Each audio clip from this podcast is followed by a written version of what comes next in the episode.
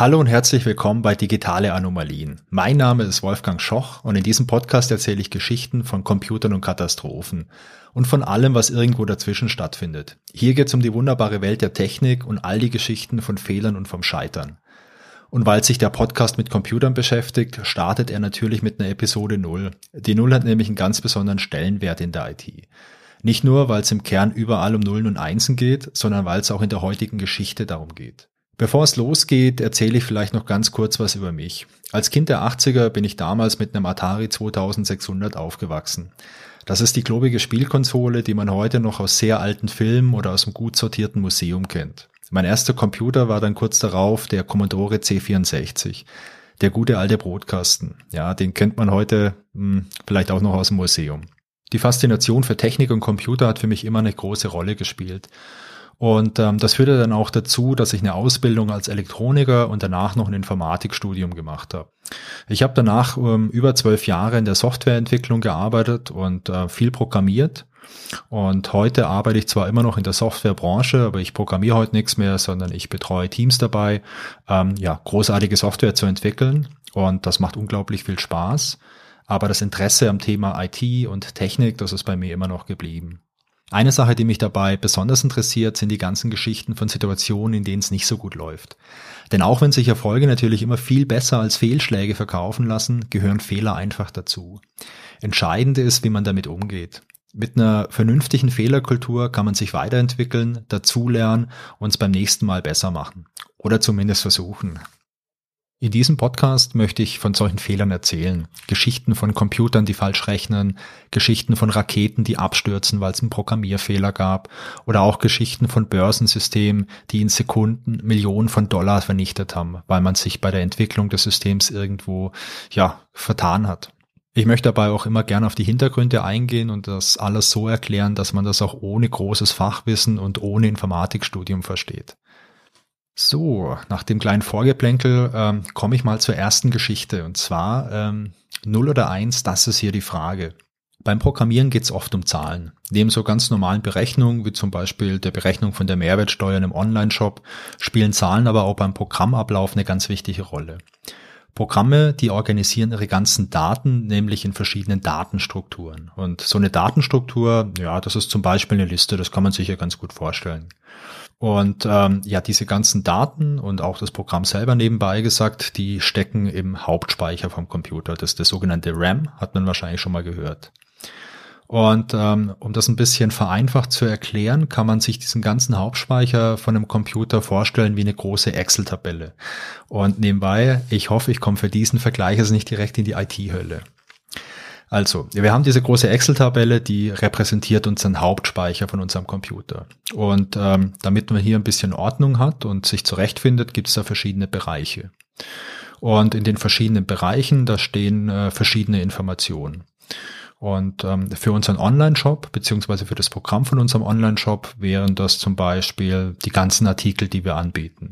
Die stehen irgendwo in einem Bereich. Dann die verschiedenen Kategorien, die es bei uns gibt, die stehen in einem anderen Bereich. Ähm, dann die Preise, dann vielleicht irgendwelche Rabattstaffelungen, dann vielleicht noch irgendwelche Formeln, mit denen man irgendwelche Treuepunkte berechnet und so weiter. Wenn unser Programm nun auf alle Kategorien zugreifen möchte, um die anzuzeigen, und äh, die Kategorien in der großen Excel-Tabelle beispielsweise jetzt direkt so in Zelle A1 stehen und es gibt zehn Kategorien und die stehen jetzt, also es fängt in A1 an und äh, es geht dann weiter A2, A3, A4, also zehn Zellen. Dann äh, müsste man ja theoretisch nur wissen, okay, wo fängt denn jetzt diese Liste an und wie viele ähm, Einträge gibt's denn und dann kann man die einfach auslesen und anzeigen. Und ähm, wenn man jetzt ein Programm schreibt, dann wird ein bisschen die Arbeit abgenommen durch die Programmiersprache, die man nutzt. Und in den meisten Programmiersprachen, die man heute verwendet, ist es so, dass man äh, irgendwann mal so eine Liste anlegt und man gibt der Liste einen Namen und ja, naheliegend für Kategorien wäre natürlich jetzt Kategorien oder normalerweise, wenn man programmiert, nimmt man immer englische Namen, weil das so eine Konvention ist. Dann wär's die, wären das die, ähm, die Categories. Und dann sagt man, okay, bitte leg mir mal so eine Liste an mit zehn Einträgen. Und das Programm, das kümmert sich darum, dass dann in dem Hauptspeicher, also in der Excel-Tabelle, irgendwo ein entsprechender Fleck gesucht wird, der groß genug ist und die ganzen Einträge dann da reingepackt werden. Also vereinfacht erklärt. Und dann muss man sich nicht merken, wo das im Excel steht, sondern man merkt sich nur den Namen und ähm, ja, kann damit einfach zugreifen.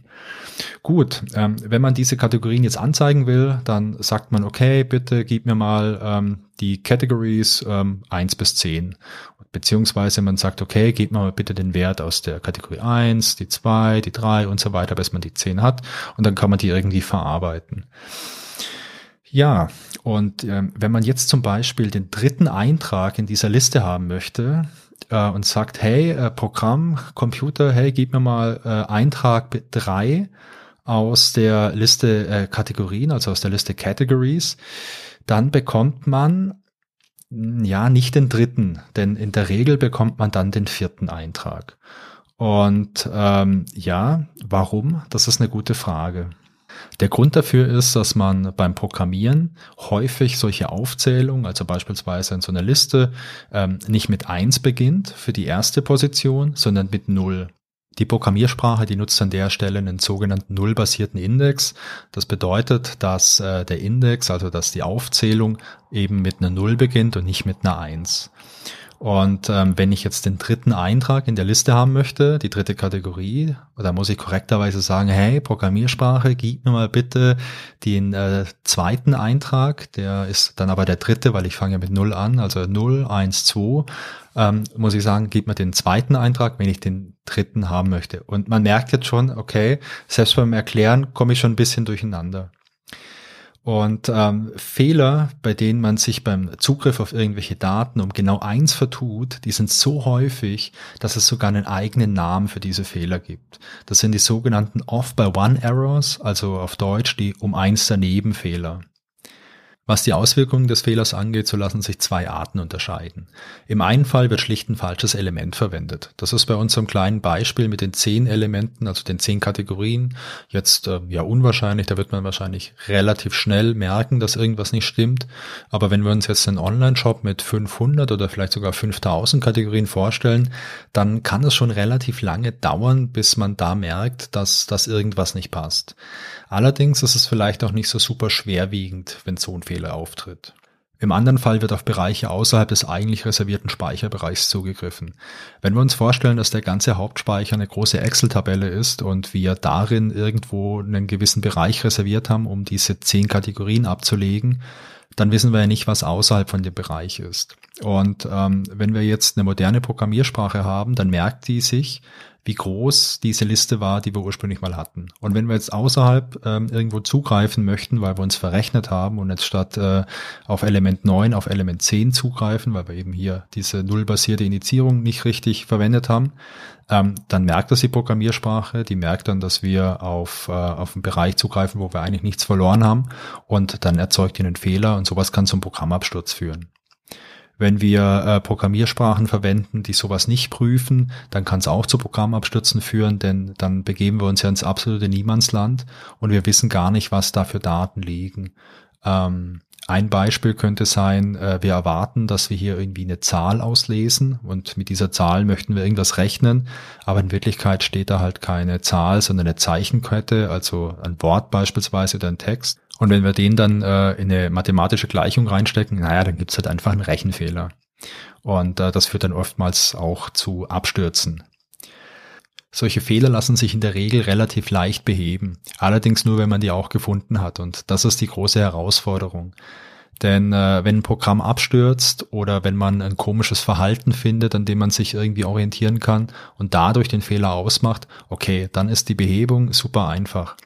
Aber ähm, wenn man Software entwickelt, dann sieht es so aus, dass man äh, die geschriebene Software, also den Programmcode, den vorher anschaut und ähm, da so einen Fehler zu finden, das ist wirklich die Nadel im Heuhaufen. Es ist für uns Menschen schlichtweg verwirrend, wenn wir parallel zwei ganz leicht verschiedene Zählsysteme nutzen müssen. Und äh, so beim Programmieren zum Beispiel beim Anlegen von so einer Liste explizit die Länge mit 10 angeben und dann beim Zugriff auf die einzelnen Elemente mit diesem nullbasierten Index arbeiten.